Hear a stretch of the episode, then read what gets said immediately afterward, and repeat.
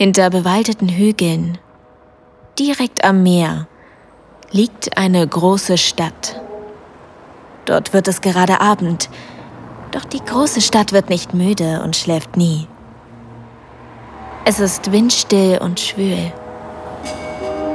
Elektrizität fließt durch kantige Bauten aus Beton und lässt deren Fenster wie gelbe Katzenaugen in der Dämmerung leuchten. Dazwischen füllen Karawanen aus bunten Blech die engen Straßen, auf denen lila und rote Schwaden von Smog lasten. Halten, warten, weiterfahren. Aus quadratischen Lücken in den Gehwegen daneben strecken sich wehrhaft vereinzelte Bäume, fest entschlossen, dem Leben zur Liebe auszuharren. Unter ihren Ästen laufen Menschen geschäftig von einem Ort zum anderen, Rolltreppen hinauf und hinunter, telefonieren im Gehen und essen im Stehen. Sie vermeiden Blickkontakt miteinander. Unter der Erde erstreckt sich ein stark befahrenes U-Bahn-Netz, in den Himmel ragen riesige Türme aus Stahl und Glas. Über Bildschirme flimmern lächelnde Gesichter und werben für Produkte aller Art. In Hinterhöfen hängen unzählige Kleidungsstücke auf den Wäscheleien von zerfallenen Häuserfassaden. Die große Stadt ernährt sich von Bedürfnissen und Wünschen, von Begierden und Hoffnungen, von den Reichen und Armen, den Schwachen und Starken, Jungen und Alten, Gesunden und Kranken, von den Lebenden und den Toten.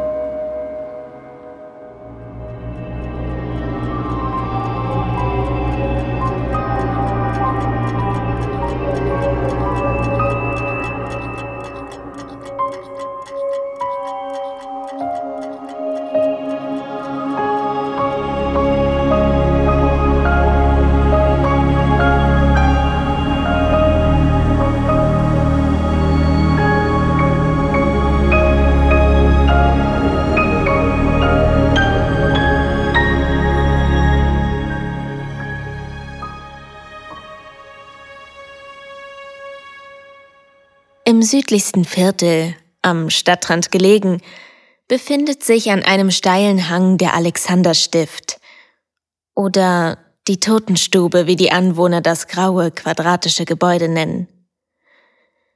Es ist ein Leichenschauhaus und eine medizinische Fakultät, auf dessen Parkplatz nur noch ein Fahrzeug steht.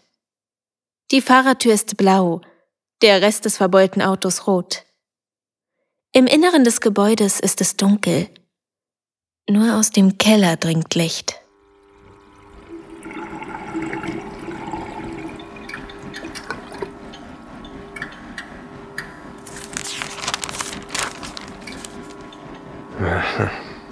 Todesschütze von Niederjochstrup gestellt. Treibhausgase gefährlicher als angenommen. Bombenbastler in Wohnung verhaftet. Rentenkassen leer. Madonnas Pudel und Clooney's Hausschwein gemeinsam auf Schönheitsfarm gesichtet. Der junge Mann, der da zeitungslesend im Drehstuhl fläzt, heißt Levi Mertens. Er ist Ende 20 und arbeitet schon fast drei Jahre in der Leichenaufbereitung hier in diesem Kellerraum. Heute hat es viel zu tun gegeben. Eine Ärztemesse ist in der großen Stadt und sie hatten sechs Paar Hände angefordert – Wobei die Knochensäge, mit der Levi arbeitete, in letzter Zeit etwas stumpf geworden ist. Dann mussten zwei Gehirne als Anschauungsobjekte für die Studenten präpariert werden. Schon seltsam, so ein Ding in der Hand zu halten, in dem sich die ganze Lebenserfahrung von diesen Leuten abgespielt hat. Irgendwann ist halt alles vorbei und dann fährt so ein Typ dein Gehirn auf einem Wägelchen in den Hörsaal. Zu allem Überfluss fiel es Dr. Brinkmann heute noch ein, dass die Regale wieder einmal entstaubt und sortiert werden müssten. Hier hatte Levi die zahllosen Formaldehyd gefüllten Gläser ausgeräumt, gesäubert und wieder eingeräumt. Da gab es die üblichen Verdächtigen, wie Gallensteine, Harnsteine, Nierensteine, deformierte Organe, aber auch Kuriositäten wie die Embryonen von siamesischen Zwillingen aus den 70ern, die an den Schädeldecken zusammengewachsen waren. Oder diesen seltsamen Haarbüschel von der Größe eines Magens, der an einem Mann gefunden wurde, der in einer Perückenfabrik gearbeitet hatte. Jetzt erstrahlt die ganze Sammlung wieder in einem neuen Glanz. Als Levi sich bereits umgezogen hatte, um nach Hause zu gehen, war im letzten Moment Thorsten Lutziger, dieser schrecklich selbstverliebte Leichenfahrer, aufgetaucht und hatte die sterblichen Überreste eines Mannes abgeliefert, der am Nachmittag bei einem Unfall während einer Poolparty ums Leben gekommen war. Wegen der Hitze draußen muss der Körper noch an diesem Arm präpariert werden. Und das bedeutet schlecht bezahlte Überstunden.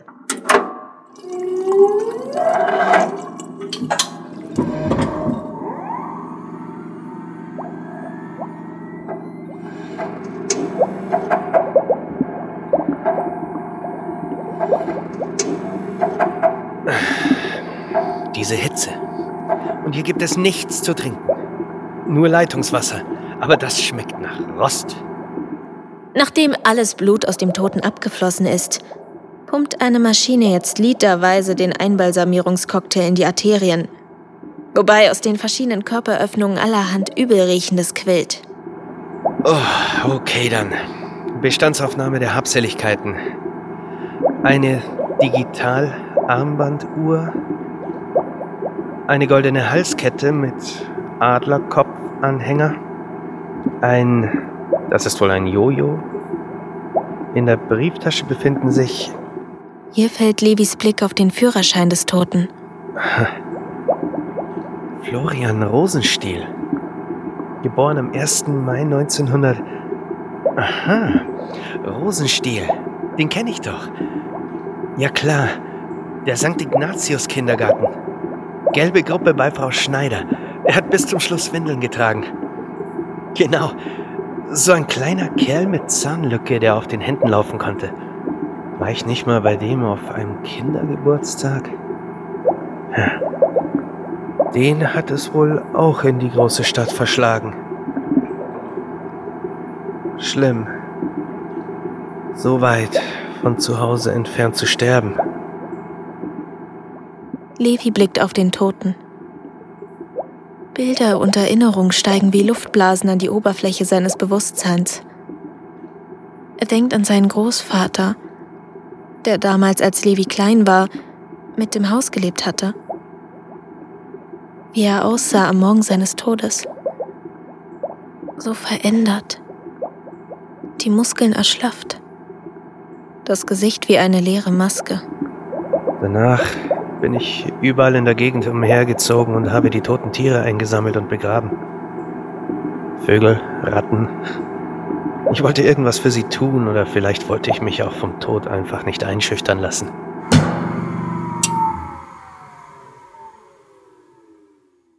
Stockdunkel. Oh, scheiße! Der Sicherungskasten ist oben in der Rezeption. Hoffentlich ist er nicht abgeschlossen. Au! Oh, Mensch, was denn noch?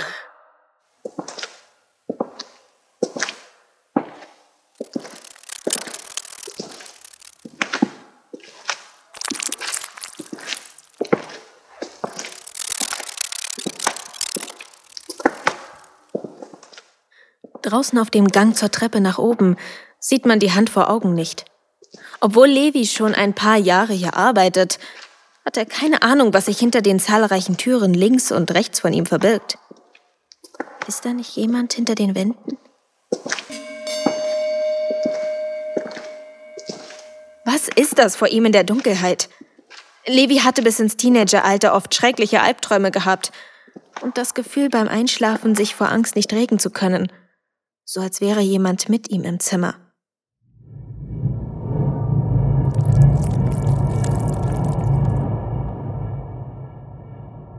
Vor ihm scheint sich jetzt die Finsternis zu weiten, zu vertiefen. So als würde er sich nicht mehr im Kellergang des Leichenschauhauses befinden, sondern als wäre er an einen anderen Ort versetzt. Was? In drei Teufelsnamen ist das? Bunte Flecken erscheinen in der Schwärze des Gangs und werden zu geometrischen Mustern aus leuchtenden roten und lila Linien.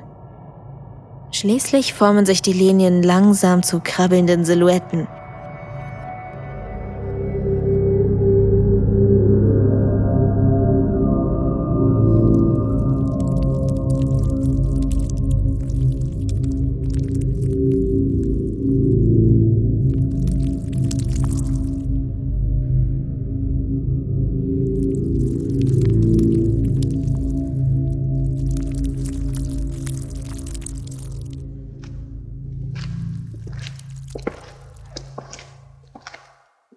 Die Silhouetten ähneln nun einem Gewirr aus haarigen Spinnenbeinen, das so etwas wie blitzende Spiegelscherben umherträgt, in denen geisterhaft fremde Gesichter erscheinen und verschwinden. Wie Ungeziefer aus giftigem Licht huschen sie Levi über den Boden des Ganges entgegen, wobei sie sich immer wieder in bunte Flecke zurückverwandeln, wie man sie manchmal sieht, wenn man sich die Augen kräftig reibt. Okay, einen Schritt vor den anderen. Die Hitze. Ich habe zu wenig getrunken. Heute war viel zu tun. Und man hat mich schon gewarnt, dass diese Arbeit mit Toten nervlich fordernd sein kann. Ich habe einen Albtraum mit offenen Augen. Ich. Oh mein Gott! Die spinnenbeinigen Spiegelsplitter bewegen sich jetzt um Levi im Kreis. Hier und da zwischen roten und lila Leuchten erkennt er die gequälten Gesichtszüge von Verstorbenen, an denen er in seiner Zeit hier im Leichenschauhaus gearbeitet hat. Er spürt ihre Einsamkeit, ihre Furcht, ihr Verlorensein. Doch schließlich sieht er in den Splitter nur noch sich selbst. Er, wie er seine Eltern wegen des Abschlusses seines Medizinstudiums belügt und vertröstet, wie er sich alleine zu Hause bedrängt und dann sind da noch diese Treffen mit Katinka. Oder? Verschwinde! Die Splitter haben angefangen langsam zu vibrieren. Der Klang beginnt an Levi zu zehren. Jeder Schritt kostet mehr und mehr Kraft. Er droht das Bewusstsein zu verlieren. Ihm ist, als würde jemand schwarzes Öl in die Windungen seines Gehirns gießen. Panik steigt in ihm auf. Levi beginnt zu laufen. Er rennt, stolpert über einen Stuhl im Gang, schlägt mit dem Kinn auf und beißt sich die Lippe blutig. Rappelt sich auf und rennt weiter. Levi. Bitte. Oh Gott, hilf mir.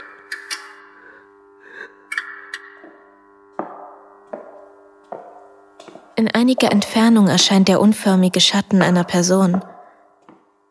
Levi glaubt, sie wiederzuerkennen. Aber woher? Dann spürt er stechende Helligkeit in den Augen. Herrschafts Josef, sind Sie das, Herr Mäders? Ach du grüne Neune. Auf dem Treppenabsatz am Ende des Ganges steht eine Frau mit auberginefarbener Dauerwelle im geblümten Kittel. Äh, Frau Junior? Äh, ja, ich bin wohl gestolpert. Gestolpert nicht. Sie bluten ziemlich. Haben Sie die Sicherung wieder reingemacht? Ja. Kann ich bei Ihnen schon wischen? Ich bräuchte da wohl noch einen Moment. Dann fange ich oben mit den Büros an. Gut. Ist das Ihr Auto da draußen? Das rote? Mit der blauen Tür? Ja. Jemand hat die Luft aus den Reifen gelassen. Echt? Und wasch mich hinten auf die Heckscheibe mit den Fingern geschrieben. Das wäre vielleicht wirklich keine schlechte Idee, Herr Meters. Oh. Na, danke. Dann weiß ich Bescheid. Und es heißt Mertens.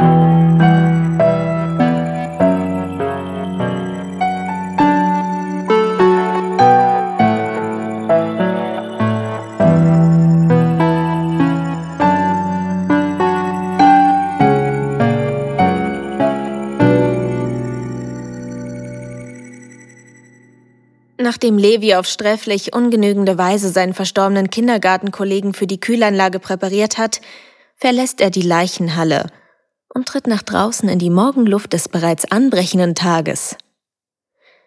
Er spielt mit dem Gedanken, einen Abschleppdienst für sein Auto zu verständigen, fühlt sich dann aber bei dem Gedanken daran völlig überfordert. Ihm kommt es so vor, als würde er buchstäblich neben sich stehen, so als würde sein Körper einem anderen gehören.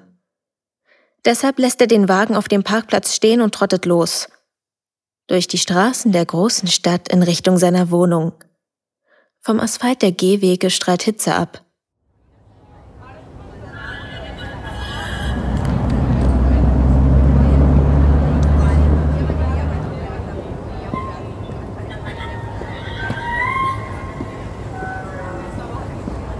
Die Sonne ist heute irgendwie anders. Sie macht mir Angst. Ich muss schlafen. Dieser Zustand muss aufhören. Ich glaube, man sieht, wie unsicher ich mich fühle. Wahrscheinlich habe ich meine Nerven überlastet. Das Wort Nervenheilanstalt kommt ihm in den Sinn. Levi fühlt sich beschämt. Um ihn hasten Leute zur Arbeit, öffnen Geschäfte, schieben Kinderwagen vor sich her oder führen ihre Hunde Gassi. An Tischen auf Terrassen wird gefrühstückt. Kaffee und Plunderstückchen. Diese heftige Grellheit, als würde Licht in meinen Kopf regnen. Kann das sein, dass man bei klarem Bewusstsein den Verstand verliert? Von den Autos und Schaufenstern reflektiert blitzend und stechend der heiße Sommersonnenschein. Immer wieder frisst er jeden Kontrast und die Szenerie erstrahlt in gleißendem Weiß. Levis Beine stelzen weiter, als hätten sie einen eigenen Willen. Die Schnürsenkel sind offen. Die Leute, die Straße, die pickenden Tauben, alles wirkt so mechanisch und fehlerhaft. Ja, und bedrohlich. Gequältes Bewusstsein in einem Klumpen Materie, der sich immer mehr verdichtet, bis der Druck einen zermalmt. Ein Meer aus bösem Licht. Unendlich. Allmächtig. Stetig bemüht sich dem Makel des organischen Lebens zu entledigen. All diese welkenden, schwitzenden Kreaturen sind ein Fehler. Die Stadt der lebenden Toten. Das sind nicht meine Gedanken. Ich fühle so nicht. Da ist etwas Fremdes in mir. Ich weiß nicht was oder wer. Gott sei Dank. Die nächste rechts ist schon meine Straße. Oh, nein! Nein! Nein!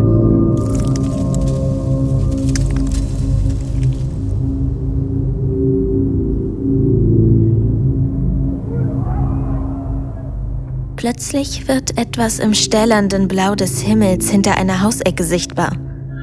Zunächst sind es nur ätherische Linien, jetzt aber schon formen sie ein riesiges Gesicht. Es ist kein menschliches Gesicht, das da aus dem Himmel mit bösartiger Majestät herabstarrt. Levi kämpft darum nicht, vor dieser Abscheulichkeit auf die Knie zu sinken. Was immer ihn in der Dunkelheit des Leichenschauhauses gefunden hat, Langsam, kaum merklich hat es Levi wie durch einen dunklen Spiegel in seine lebensfeindliche Gegenwart geholt.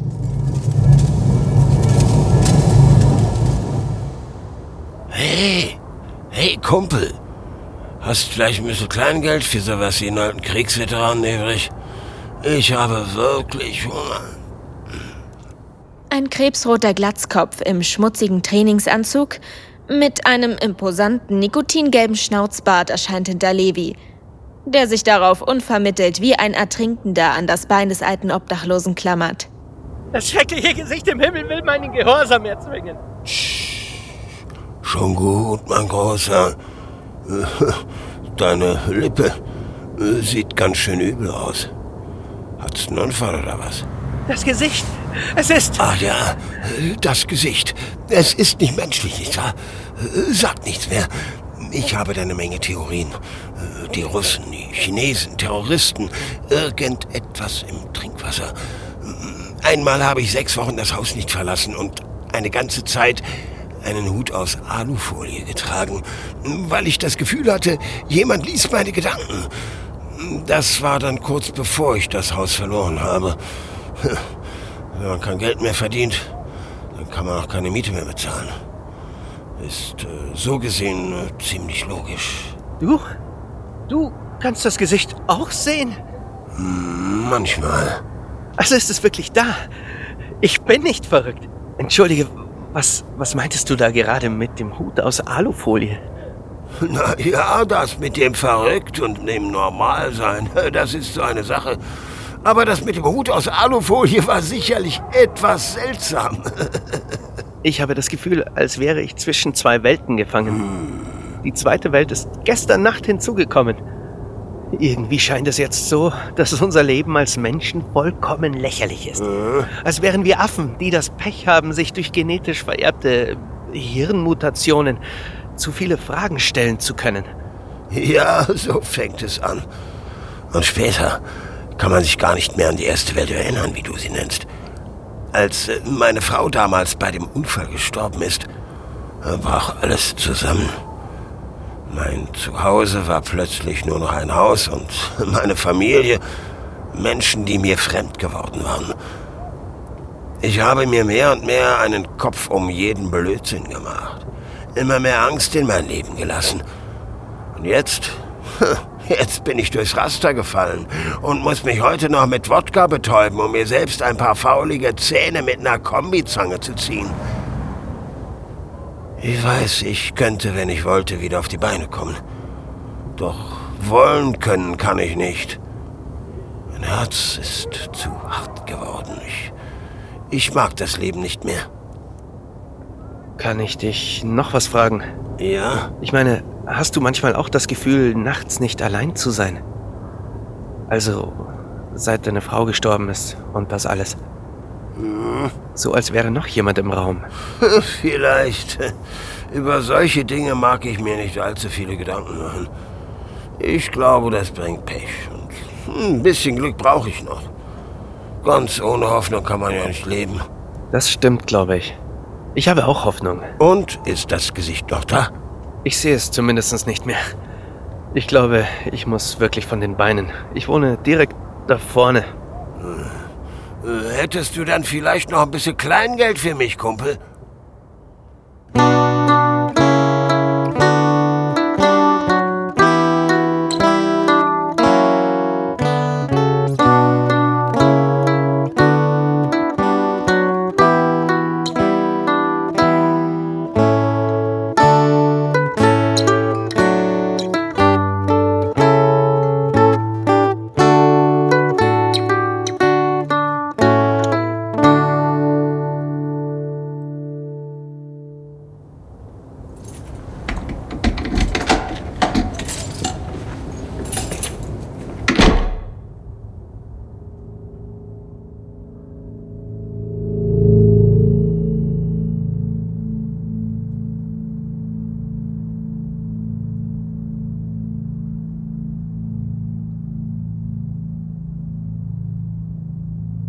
Treppenhaus ist es still.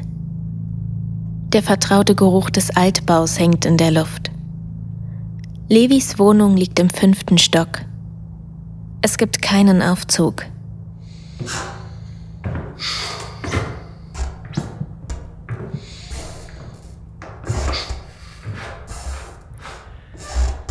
Warum komme ich denn heute so schwer die Treppen hoch? Das ist ja, als würde ich einen Wocheneinkauf schleppen. Auf jedem Stockwerk der gleiche Anblick. Zwei gegenüberstehende Türen, die sich nur jeweils durch die verschiedenen Fußmatten voneinander unterscheiden. Wer wohl hier alles wohnt? Bei meinen komischen Arbeitsstunden sehe ich hier praktisch nie jemanden. Ja. Levi beginnt sich vorzustellen, was sich wohl hinter den einzelnen Türen abspielen mag und wer wohl seine Nachbarn sind. Szenen tauchen vor seinem geistigen Auge auf. Hinter den Türen in Wohnzimmern, Küchen und Schlafzimmern spürt er Nähe, Teilnahmslosigkeit, Verzweiflung und Sehnsucht. In seiner Fantasie sieht er Gesichter, grau mit dunklen Furchen. Irgendwie muss er an die Toten aus dem Leichenschauhaus denken. Jetzt scheinen die Gesichter auf ihn aufmerksam zu werden, und er fühlt ihre Blicke auf seiner Haut wie aus trüben Fischaugen.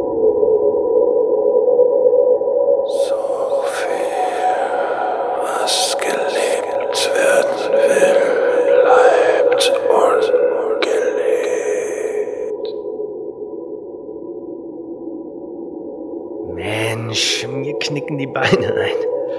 Ich dachte, jetzt käme schon der vierte Stock. Mir kommen da immer wieder diese komischen Gedanken, die ich nicht abschütteln kann. Grabeskälte streicht in sanften Böen die Treppen hinab. Das Ende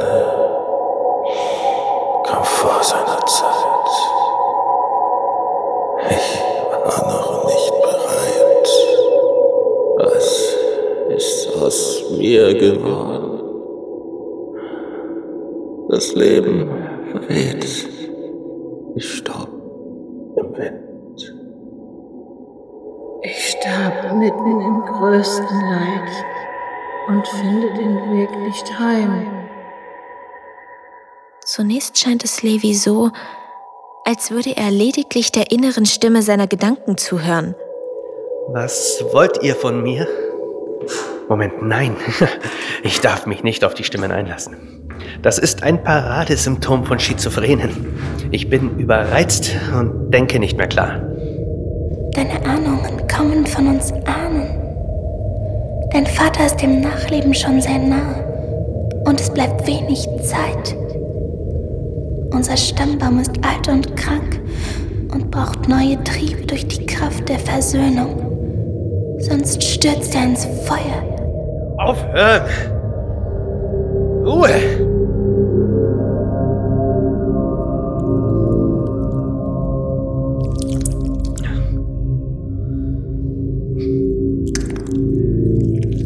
Was? Ah, mein Schädel!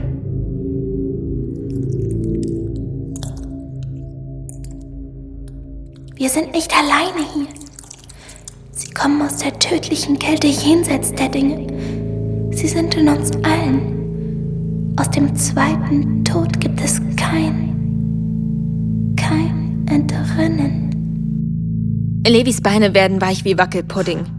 Er kriecht auf allen Vieren. Nur noch ein Stockwerk fehlt. Die letzte Treppe. Vor dem Fenster in der Dachschräge über ihm ist der Rollladen runtergezogen, umspielt von einer Aura aus sanftem Licht. Levi huscht ein Lächeln über die Lippen, als ihm plötzlich ein scharfer Geruch in die Nase sticht. Nach nasser Asche, verbrannten Haaren und faulem, faulem Levi? Levi? Wir sind dir nach Hause gefolgt. Ich hoffe, es macht dir nichts aus. Unser Name ist Legion, denn wir sind viele. Wir herrschen über das Totenreich.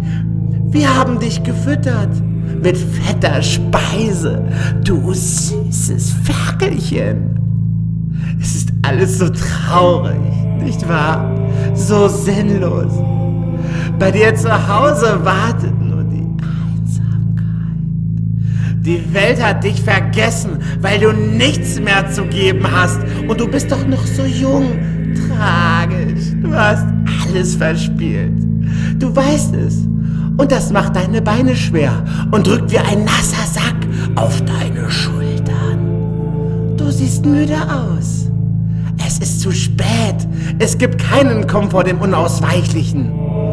Du bist schon zu schwach. Du verlierst den Verstand. Du hast widerliche Angewohnheiten. Ich fürchte, es ist deine Schuld. Von dir und deiner Sippe. Die Toten und wir die Verdammten holen dich heute heim in den Abgrund.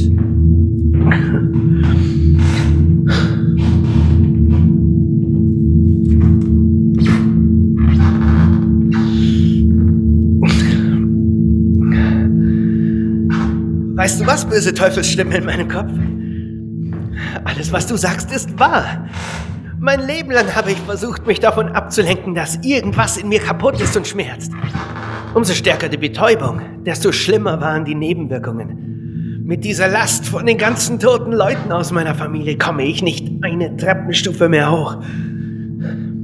Ich spüre den Sog und die Kälte der ewigen Einsamkeit. Manchmal würde ich einfach am liebsten wieder zu Wind und Staub zerfallen, denn ich habe nichts vorzuweisen, das stärker wäre als deine Anklage. Ich würde vieles anders machen. Könnte ich noch einmal von vorne anfangen. Irgendwie habe ich immer getan, was ich für richtig gehalten habe. Allerdings glaube ich jetzt, dass ich niemals wusste, was das Richtige wirklich ist.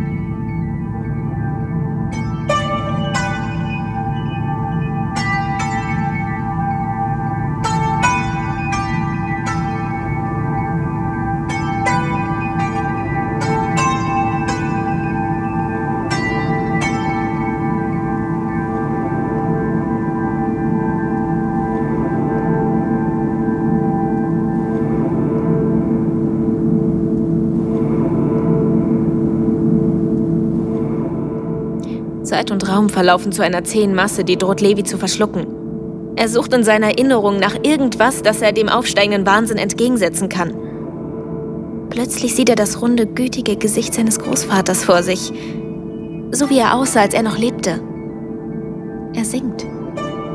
Aber Levi kann nicht hören, was er singt. Wie bei einem Fernsehprogramm, bei dem der Ton ausgeschaltet ist. Das schneeweiße Haar des alten Mannes bekommt einen goldenen Glanz.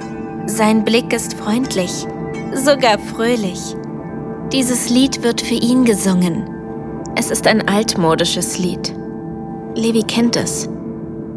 Der Großvater hatte es für ihn gesungen. Der Geruch seines Rasierwassers. Die faltige Haut seiner Hände wie Pergament. Nicht wie ein Fernsehprogramm, denkt Levi. Das passiert jetzt. Doch da verblasst das Bild des Großvaters und weicht dem lichtumrandeten Rollladen über Levi in der Dachschräge des Treppenhauses. Opa! Wir haben dir verbotenes Vergnügen gezeigt und eine Zuflucht gegeben, weil du zu schwach bist für die Wirklichkeit. Jemand muss die Rechnung zahlen. Sag nicht, das hättest du nicht gewusst. Hörst du? Du Missgeburt, bezahlen. Wir sehen uns in der Hölle. Wenn alle Brünnlein fließen, so muss man trinken. Wenn ich mein Schatz nicht rufen darf, tu ich ihm winken. Wenn ich mein Schatz nicht rufen darf, jo, ja, rufen darf, tu ich ihm winken. Levis Gedanken kommen langsam zur Ruhe. Seine Muskeln entspannen sich. Sein Kopf ist kühl und klar. Und auch die bleierne Schwere scheint von ihm genommen zu sein. Ein Gefühl von Wärme steigt aus der Mitte seiner Brust auf.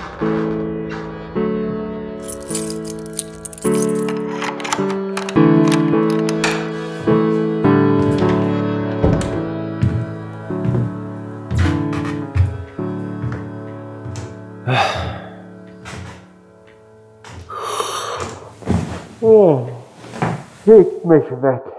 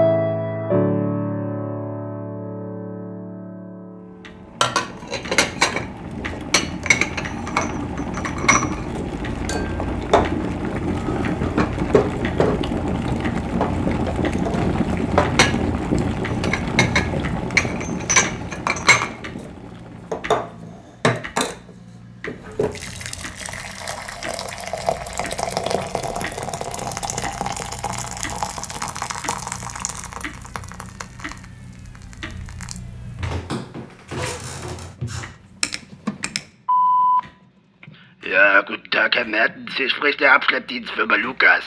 Es geht um Ihren roten bzw. blauen Opel Kadett mit dem Kennzeichen FUCK 123666. Vor etwa einer Stunde wurde Ihr Wagen abgeschleppt. Wir sind dabei natürlich absolut sachgerecht vorgegangen. Trotzdem ist uns jetzt hier beim Abladen ein Achsenschaden aufgefallen. Das Auto bekommen Sie nicht mehr durch den TÜV. Also wenn Sie wollen, machen wir Ihnen gerne ein Angebot für die Entsorgung. Einen schönen Tag noch. Oh, Backe! Welche Knallfrosch parkt denn noch ausgerechnet auf einem Behindertenparkplatz, wenn sonst alles frei ist? Vorsichtig. Stellen Sie es einfach erstmal hin. Levi, hier ist Mutti. Ich hoffe, dir geht es gut.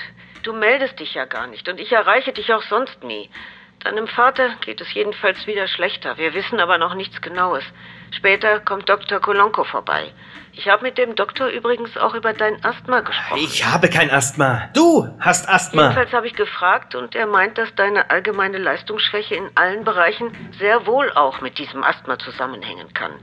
Wieso jemand dann auch noch anfangen kann zu rauchen, ist mir schleierhaft. Vergiss nicht, dass du eine Frühgeburt gewesen bist. Und hätte ich dich nicht so lange gestillt.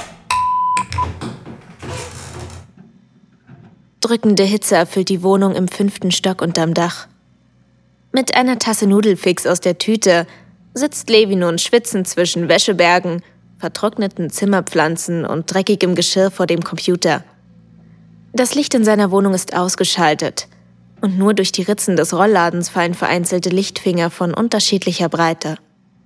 Noch benommen von seinem ausgedehnten Mittagsschlaf fährt er plötzlich zusammen, als er sich an die geisterhafte Stimme im Treppenhaus erinnert. Deine Ahnungen kommen von uns Ahnen. Dein Vater ist dem Nachleben schon sehr nah und es bleibt wenig Zeit. Unser Stammbaum ist alt und krank und braucht neue Triebe durch die Kraft der Versöhnung. Sonst stürzt er ins Feuer. Was soll das überhaupt heißen? Dann sieht Levi, dass er neue E-Mails bekommen hat. Und als er den Posteingang öffnet, fällt sein Blick sofort auf einen Absender. Katinka Malinowski. Levi, du schlimmer Junge. Warum meldest du dich nicht? Nach unserem letzten Treffen weiß ich ja, dass du nicht schüchtern bist. Mein Mann ist in Rostock auf Geschäftsreise bis nächsten Dienstag. Besuche mich einfach wie das letzte Mal zu Hause. Sei diesmal aber pünktlich. Ich habe abends noch einen Termin. Sag bald Bescheid. Da ist etwas, das ich gerne mal mit jemandem ausprobieren möchte. Katinka. Ein beklemmendes Gefühl. Eine Mischung aus Scham und Schuld macht sich in Levi breit. Er hatte Katinka vor ungefähr einem Monat im Struwwelpeter, einer Bar ums Eck, kennengelernt. Sie hatte sich zu ihm an den Tisch gesetzt, nachdem er zuvor von einer Online-Bekanntschaft versetzt worden war und sich daraufhin allein betrunken hatte. Danach waren sie wohl zusammen abgestürzt, wie man so sagt. Und seitdem hatten sie sich noch zwei weitere Male bei ihr zu Hause, einem alten Herrenhaus in einem der besseren Viertel der großen Stadt getroffen. Das muss aufhören. Die Sache wächst mir über den Kopf. Nie mehr ältere Frauen.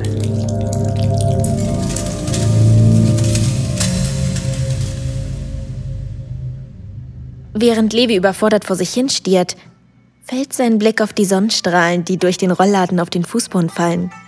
In ihnen treibt ein Meer von feinen Staubkörnern, die hier und da vom Licht getroffen vereinzelt aufblitzen, wie kleine Diamanten. Könnte ich nur sein wie eines dieser Staubkörner. Wie Schmutz, der vom Licht in etwas Schönes verwandelt wird.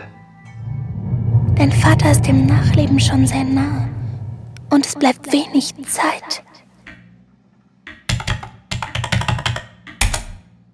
Plötzlich verspürt Levi etwas, das er zunächst nicht so richtig einordnen kann. Er weiß nur, weg vom Computer, raus aus der stickigen Wohnung in der großen Stadt. Und nie wieder würde er in die Leichenhalle zurückkehren. So oder so ähnlich muss sich wohl Tatendrang anfühlen.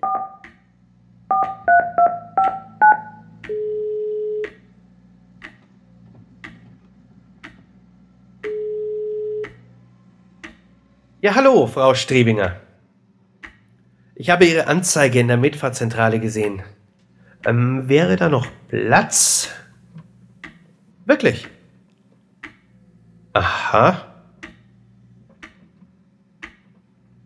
Und das geht nicht etwas später? Nein? In Ordnung. Dann also morgen um 8.30 Uhr am Hauptbahnhof. Ein silberner Mercedes-Kombi. Alles klar. Bis dann. Wiederhören, wiederhören.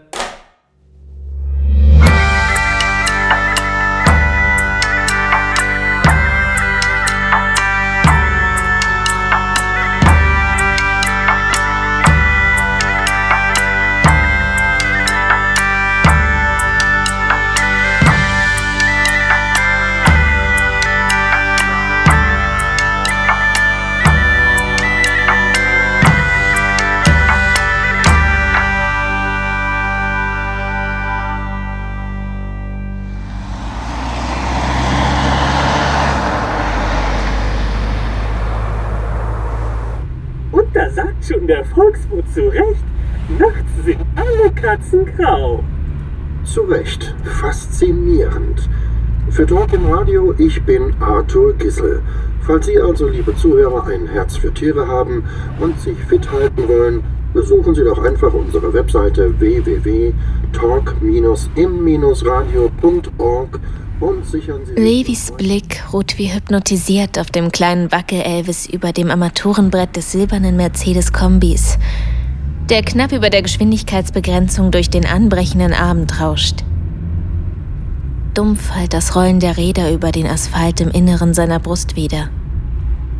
Zehn Stunden sind sie schon unterwegs.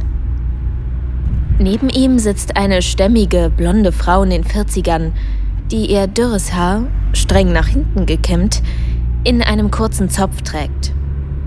Das Kinn ist ihr nach dem Einschlafen vor ein paar Stunden auf ihren ausladenden Busen gesunken. Von der Fahrerin Elke Strebinger hat Levi die meiste Zeit nur den feuerroten Haarschopf von hinten gesehen, den sie mit so etwas wie chinesischen Essstäbchen zu einer Frisur aufgetürmt hat, die an ein umgedrehtes Vogelnest erinnert. Sie hat den Tag über eine Menge geschäftlich klingende Gespräche über die Freisprecheinrichtung des Autos geführt, was den obligatorischen Smalltalk auf ein Minimum beschränkt hat. Das war Levi ganz recht, der sich vorsichtshalber bei jeder Pinkelpause auf den Rastplätzen und Tankstellen einen dieser kleinen Feigenschnäpse hinter die Binde gekippt hatte. Schon seltsam. Die große Stadt liegt ja eigentlich von Mama und Papas Haus gesehen am anderen Ende des Landes. Weiter hätte ich gar nicht weggekonnt, ohne auszuwandern. Irgendwie steht so viel zwischen mir und den Eltern. Die wissen eigentlich gar nichts von mir, wer ich bin und so. Vielleicht kann man sich ja irgendwie aussprechen. Ich bin nur nicht besonders gut in sowas.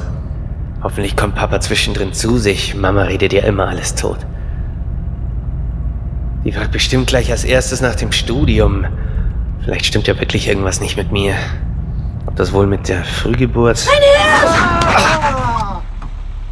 Levi sieht durch die Windschutzscheibe für einen Moment das mächtige Geweih und die in Panik weit aufgerissenen Augen eines vorbeispringenden Hirschs.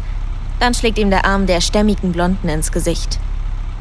Es braucht einen Moment, das Fahrzeug wieder unter Kontrolle zu bringen. Aber der Hirsch kommt mit heiler Haut davon. Ein Umstand, den er vor allem Elke Strebingers katzenhaften Reflexen zu verdanken hat. Puh. Ist bei euch da hinten alles in Ordnung? Der junge Mann blutet an der Lippe. Nein, also die Wunde hatte ich schon vorher. Die ist jetzt nur wieder aufgegangen. Mir geht's gut. Danke. Ach so. Ich hatte das Zeichen Achtung Wildwechsel gerade eben noch gesehen. Aber das ist das erste Mal in meinen 25 Jahren als Autofahrerin, dass da noch wirklich so ein Vieh aus dem Wald gelaufen kommt. Jetzt Dirk mit dem Wetter. Äh, nein? In Ordnung. Also, wir unterbrechen das Programm für einen außerplanmäßigen Anrufer. Entschuldigt bitte, ich mach das mal kurz lauter. Es handelt sich um einen Mann, der behauptet, ein ehemaliger Mitarbeiter des Militärs zu sein, der sich jetzt auf der Flucht durch das Land befindet. Äh, Steht die Verbindung? Guten Abend, mein Herr. Sie sind auf Sendung. Hallo Arthur, ähm, ich weiß nicht, wie viel Zeit ich habe. Gut, hören Sie. Fangen wir erst einmal damit an herauszufinden, ob diese Sendung hier der richtige Rahmen für das ist, was Sie uns mitteilen wollen. Worum geht es denn? Also hören Sie, das, was wir im Allgemeinen für Außerirdische halten, UFO-Sichtungen und dergleichen, sind in Wirklichkeit Intelligenzen aus anderen Dimensionen, mit denen ein früher Vorläufer des Raumfahrtprogramms zum ersten Mal in Kontakt gekommen ist. Sie. Sie sind nicht das, was sie zu sein vorgeben. Sie haben viele Bereiche des Militärwesens infiltriert. Das Militär. Entschuldigung. Die Regierung weiß von den bevorstehenden Katastrophen und könnte jetzt, jetzt damit beginnen, die Bevölkerung in sichere Gebiete zu evakuieren, Arthur. Aber das tun Sie nicht? Nein, das tun sie nicht. Das tun sie nicht. Sie wollen, dass die größten Ballungszentren ausgelöscht werden, sodass sie die verbleibende Bevölkerung leichter kontrollieren können.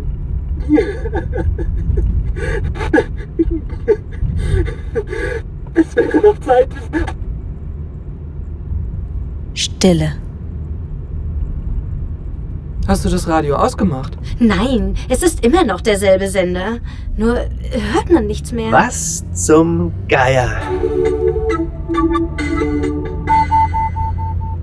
Zuhörer, wir haben nicht nur die Telefonverbindung zu unserem Anrufer verloren, sondern auch das Signal unseres Senders wurde aus der Satellitenübertragung geworfen. Von irgendwas oder irgendwem. Sowas habe ich noch nie erlebt. Das war sicherlich einer der merkwürdigeren Anrufe, die wir hier in letzter Zeit erhalten haben. Wir hoffen trotzdem, dass Sie, liebe Zuhörer, heute Nacht gut schlafen werden. Jetzt aber wirklich zum Wetter mit Dirk gleich nach der Werbung. Das war schrecklich seltsam. Das Kerlchen, das da angerufen hat. Was war denn mit dem bloß los? Und als dann plötzlich die Sendung weg war, das war schon gruselig. Plötzlich nichts. Soll ich euch mal was Verrücktes erzählen? Ich bin ja jetzt erst gerade aus Afrika zurückgekehrt. Afrika? In der Nähe von Cape Town, ja. Ich habe dort ein halbes Jahr freiwillig als Hebamme in einem Buschkrankenhaus mitgeholfen. Es ist immer noch wirklich seltsam für mich, hier in einen Supermarkt zu gehen oder beim Spülen auf dem Klo das ganze saubere Wasser wegrauschen zu hören. Das Elend dort ist sehr groß. Eine Frau in einem Nachbardorf mit Zwillingen hatte sich für eines der beiden Babys entschieden und wollte das andere verhungern lassen, weil sie einfach nicht genug Milch für die beiden hatte. Als wir dahinter gekommen sind, war es leider schon zu spät. Jedenfalls war die Atmosphäre dort in den Dörfern sehr verstörend, schon als wir ankamen. Doch irgendwann ging das los mit diesen roten und lila Lichtern oder Flammen am Himmel. Was weiß ich, das könnte ja auch ein Meteorit oder sowas sein. Aber wie sich die Dinger bewegt haben. Erst hingen die schwerelos in der Luft, dann flogen sie im Zickzack und verschwanden wieder und das mehrere Abende hintereinander. Ich weiß nicht warum, aber nur von dem Hinschauen hatten wir das Gefühl, dass da was Seltsames im Gange war. Die Leute von dort schienen diese Lichter zu kennen. Für die sind ja alle Geisteskrankheiten Besessenheit durch Dämonen. Und nach dem Auftauchen dieser Lichter am Himmel spielten plötzlich alle möglichen Leute verrückt. Die wurden richtig boshaft und haben angefangen mit verschiedenen Stimmen zu sprechen. Das Schlimmste für mich war bei einer Kollegin, die mit mir gekommen war, mitzuerleben, wie sie über Tage langsam durchdrehte.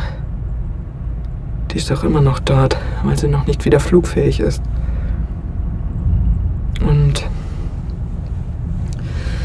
es ist das erste Mal, dass ich darüber rede. Aber da war eine Nacht während dieser Zeit, in der ich das Gefühl hatte, nicht alleine im Zimmer zu sein. Wie als wenn ein lebendiger Schatten mich beobachten würde.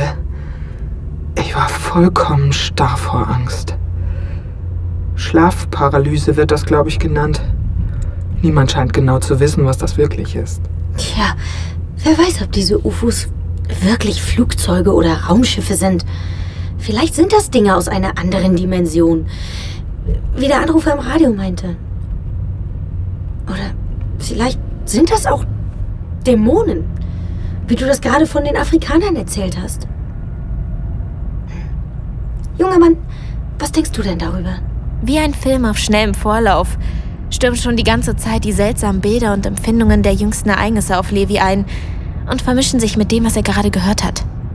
Irgendwie ist das alles für ihn nicht einzuordnen. Ich habe keine Ahnung. Ich hoffe nur, dass wenn diese Dämonen real sind, es auch Engel gibt. Also bei dem Elch oder was das vorhin war, hatten wir auf jeden Fall einen Schutzengel.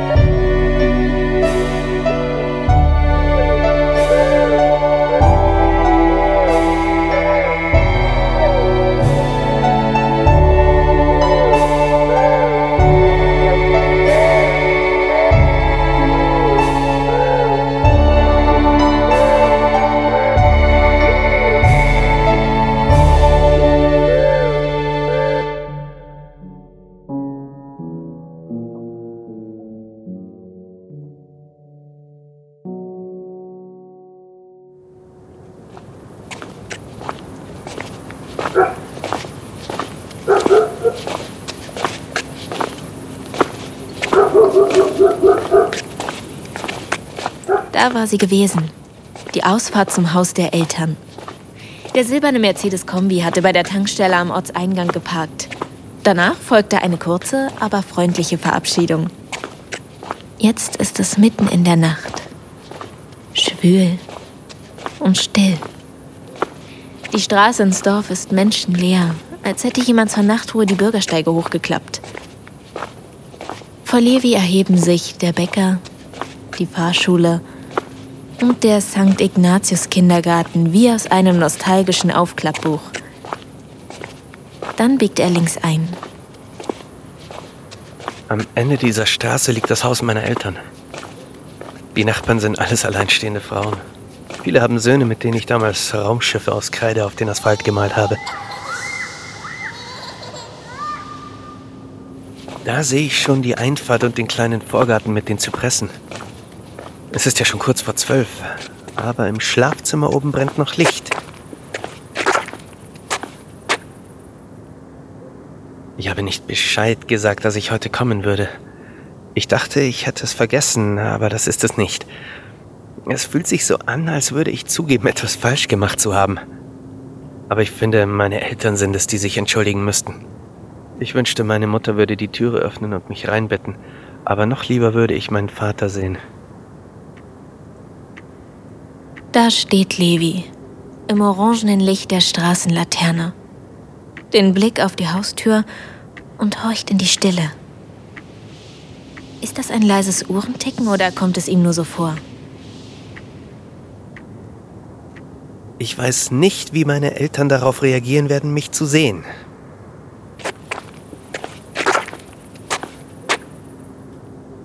Langsam legt Levi seinen Finger auf die Klingel.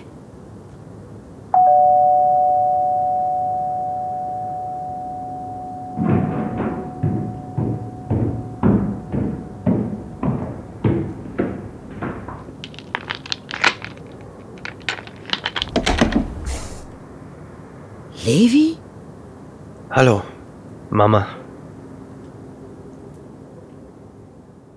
Die große Stadt ist weit entfernt. Ringsumher ginnt jetzt ein Abgrund, in den man so lange fällt, bis man schließlich das Fliegen lernt. Die Zukunft ist ungewiss. Aber eine Tür hat sich geöffnet und nach jeder Nacht wie lange und dunkel sie auch sein mag, kommt ein neuer Morgen.